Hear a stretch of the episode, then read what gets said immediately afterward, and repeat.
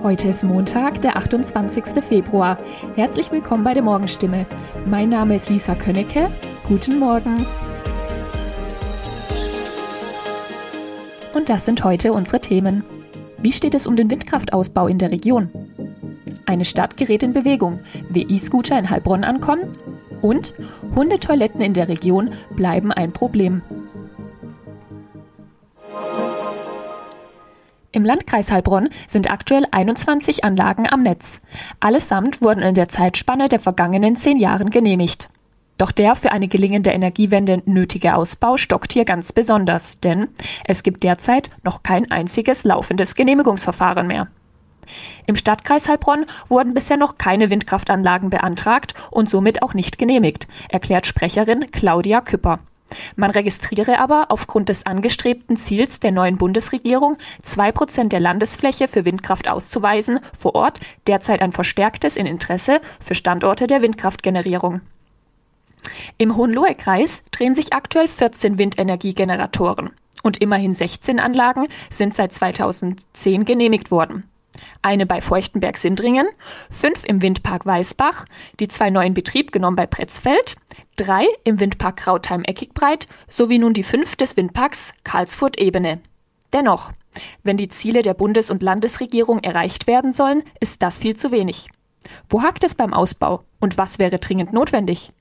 Wir benötigen ganz klar wesentlich kürzere Genehmigungsverfahren, sagt Anja Leipold, Sprecherin beim Energieversorger CEAG, der 17 Anlagen im Kreis Heilbronn sowie vier im Hohenloher-Kreis betreibt. Seit Ende 2020 gibt es in Heilbronn E-Scooter. Vor allem junge Leute nutzen dieses Fortbewegungsmittel. Mittlerweile sind vier Anbieter in Heilbronn vertreten. Zeus, Tier, Bird und Lime. Um dem Wildwuchs zu begegnen, hat die Stadtverwaltung die Anzahl der Elektroroller pro Anbieter auf 200 begrenzt. Somit stehen maximal 800 E-Scooter zur Verfügung.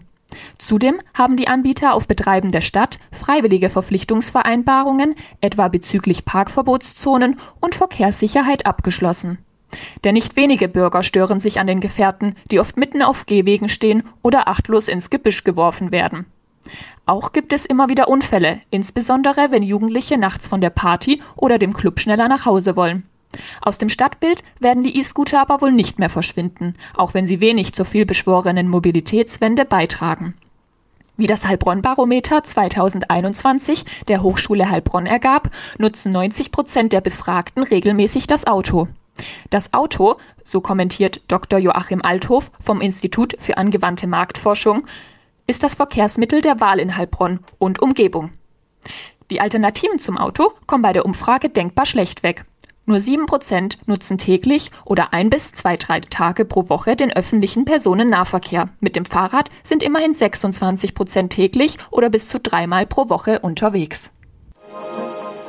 Laut Landesnaturschutzgesetz muss jeder die Hinterlassenschaften seines Hundes aus der freien Landschaft entfernen.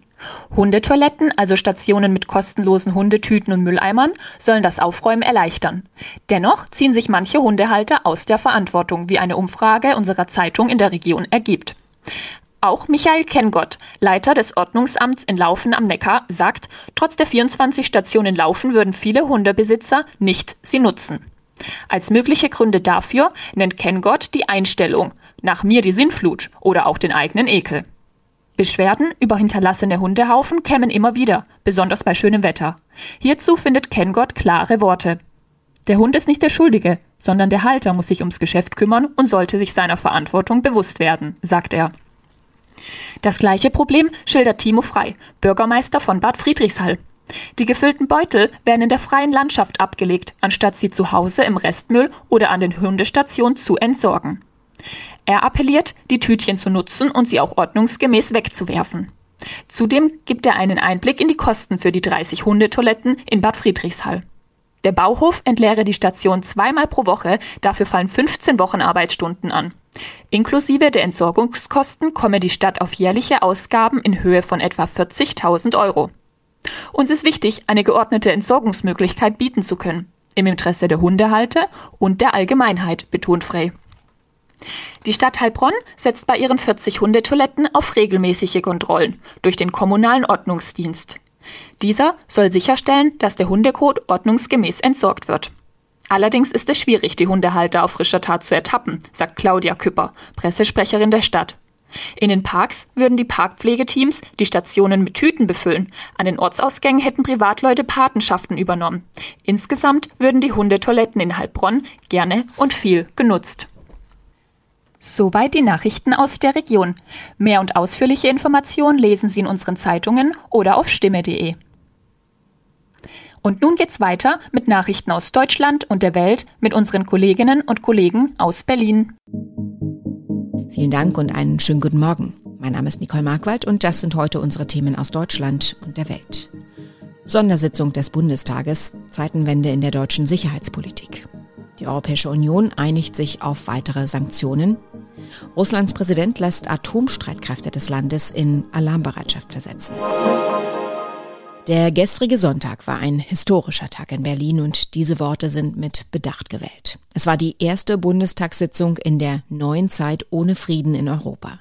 Und das, was Bundeskanzler Olaf Scholz auf der Sondersitzung ankündigte, markiert den Beginn einer neuen Sicherheitspolitik Deutschlands. Mit dem Überfall auf die Ukraine hat der russische Präsident Putin kaltblütig einen Angriffskrieg vom Zaun gebrochen.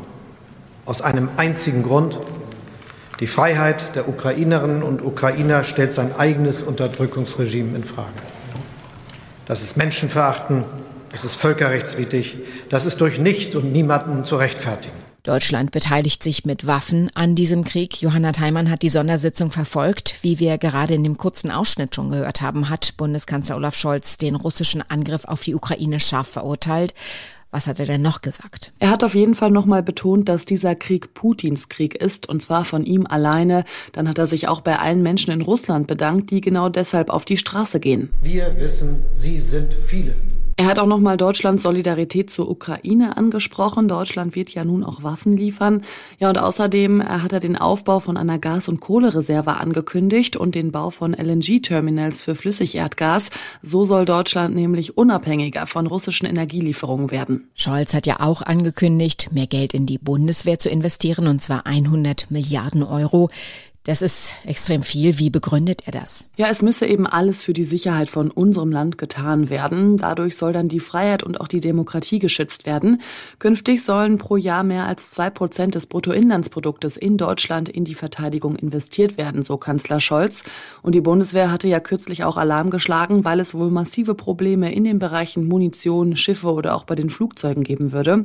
Unionsfraktionschef Friedrich Merz sagte aber auch, dass ein Sondervermögen erstmal bedeutet, dass auch neue Schulden aufgenommen werden müssen. Wie hat diese Sitzung auf dich insgesamt gewirkt? Ich fand besonders den Start sehr bewegend. Gleich zu Beginn, als die Bundestagspräsidentin Bärbel Baas den ukrainischen Botschafter Melnik begrüßt hat, gab es minutenlang Applaus und Standing Ovation. Exzellenz, in Gedanken sind wir bei Ihren Landsleuten, die in diesen Tagen die Freiheit und die Demokratie verteidigen.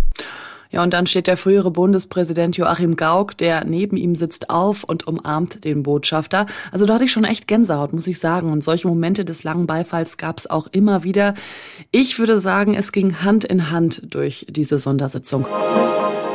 Wir bleiben natürlich bei der Ukraine und Russland. Die Europäische Union wird eine halbe Milliarde Euro für die Lieferung von Waffen und Ausrüstung an die ukrainischen Streitkräfte zur Verfügung stellen. Darauf einigten sich die ständigen Vertreter der 27 Mitgliedstaaten in Brüssel gestern Abend. Das haben mehrere Diplomaten der deutschen Presseagentur bestätigt. Zudem wurde den Angaben zufolge eine Einigung auf Sanktionen gegen russische Oligarchen erzielt. Einzelheiten von Dieter Ebeling aus Brüssel. Bei den fast pausenlosen Beratungen am Wochenende in Brüssel ist ein richtig großes Sanktionspaket herausgekommen. Die Stichpunkte Sperrung des Luftraums, Ausschluss von Banken vom Zahlungsverkehr, Einfrieren von Reserven der Moskauer Zentralbank, Verbot von Technologieexporten. Und man finanziert jetzt Waffen für die Ukraine. Aber die EU hat auch eine bisher noch nie benutzte Richtlinie ausgegraben, damit Flüchtlinge aus der Ukraine in der EU unbürokratisch aufgenommen werden können. Die Botschaft ist klar, die EU akzeptiert Putins Überfall nicht. Während die Kämpfe in der Ukraine weitergehen, hat der russische Präsident Wladimir Putin die Situation weiter eskaliert. Er ließ die Atomstreitkräfte des Landes in Alarmbereitschaft versetzen. Das ordnete Putin in einem vom Kreml verbreiteten Video an. russische Präsident sprach von Abschreckungswaffen. Explizit genannt wurden Atomwaffen nicht. Die Ukraine hat unterdessen den Friedensverhandlungen mit Russland zugestimmt. Beide Länder wollen sich dazu an der ukrainisch-belarussischen Grenze treffen. Hanna Wagner berichtet aus Moskau, womit begründet Putin diesen Schritt und was heißt das für die Friedensverhandlungen? Also erstmal vielleicht vorweg, die Kollegen und ich hier in Moskau waren wirklich entsetzt, als wir diesen Befehl von Putin gehört haben. Und auch nach den vielen schrecklichen Dingen, über die wir hier die letzten Tage berichtet haben, war das schon ein echter Schock. Putin jedenfalls begründet den Schritt damit, dass die NATO gegenüber Russland aggressiv auftrete. Was das jetzt konkret für die russisch-ukrainischen Verhandlungen bedeutet, ist schwer abschätzbar. Aber klar ist, dass man im Westen jetzt ganz grundsätzlich noch mehr als ohnehin schon vor der schwierigen Aufgabe steht, irgendwie einen Ausweg aus dieser Eskalationsspirale zu finden, ohne dabei Putins Ukraine-Krieg nicht klar klar zu benennen und darauf auch zu reagieren. In unserem Tipp des Tages blicken wir heute 20 Jahre zurück am 28. Februar 2002 durfte in Deutschland das letzte Mal offiziell in den Geschäften mit der D-Mark bezahlt werden. Ganz so streng, wie es jetzt klingt, lief das allerdings nicht und manche bunkern bis heute D-Mark, meist ohne es zu wissen. Ronny Thorau berichtet, angeblich schlummern irgendwo noch 12 Milliarden D-Mark. Ja, da sieht man mal, wie viel Matratzen, Sofaritzen, Kissen und Möbelschubladen es gibt, in die ewig keiner mehr reingeguckt hat. Regelmäßig gibt's Meldungen, dass zum Beispiel jemand eine alte Kommode verkauft oder verschenkt und der Neubesitzer dann plötzlich einen D-Mark-Schatz drin findet. Auch in Buchseiten als Versteck- oder Lesezeichen finden sich immer mal wieder D-Mark-Scheine.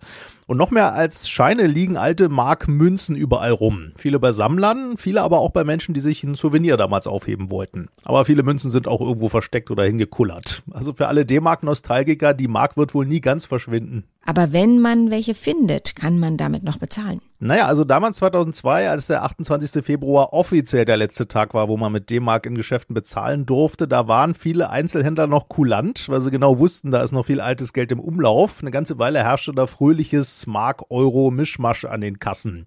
Und später lockte der Einzelhandel auch immer gerne mal wieder so mit Markzahltagen, um an die altertümliche Kohle zu kommen. Inzwischen ist das aber Einzelhändlern zu teuer, die Münzen und Scheine da selbst umzutauschen. Aber privat kann man das immer noch bei der Bundesbank und zwar zeitlich zeitlich unbegrenzt. Da sind übrigens schon Einbrecher aufgeflogen, die haben D-Mark irgendwo gefunden, zur Bundesbank getragen und sind dann aber geschnappt worden. Da hat der Berufszweig Einbrecher sogar mal was Praktisches. Ohne die hätten wir noch viel weniger alte Markschätze gefunden.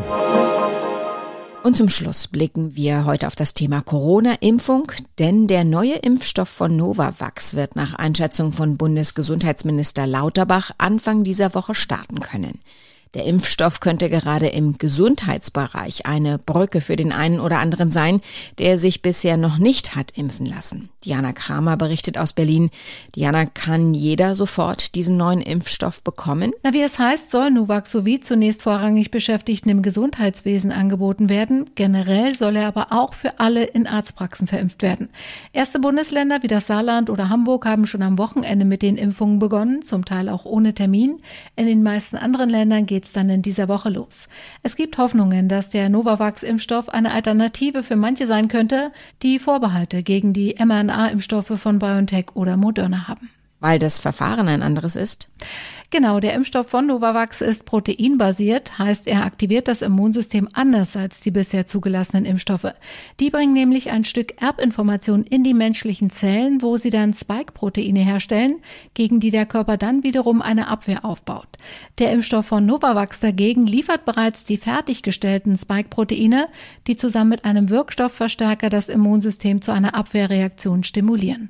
Dieser Wirkstoffverstärker basiert übrigens auf Saponinen, das sind sogenannte sogenannte Bitterstoffe, die zum Beispiel auch für die Schaumbildung auf Bier oder auch bei Haarshampoos sorgen. Wie viele Impfungen sind notwendig? Also die Ständige Impfkommission empfiehlt auch bei Nuvaxovid bei Personen ab 18 Jahren zwei Impfungen und zwar im Abstand von mindestens drei Wochen. Laut STIKO ist das Präparat für eine Grundimmunisierung geeignet und hatte auch eine ähnlich gute Wirksamkeit wie die anderen Impfstoffe. Für Auffrischimpfungen, also die Booster, ist Novavax allerdings bisher nicht zugelassen. Und auch eine zuverlässige Wirksamkeit gegenüber der Omikron-Variante ist bisher nicht nachgewiesen, aber das ist ja bei den anderen Impfstoffen genauso. Soweit das Wichtigste an diesem Montagmorgen. Ich wünsche einen guten Start in die Woche. Mein Name ist Nicole Markwald.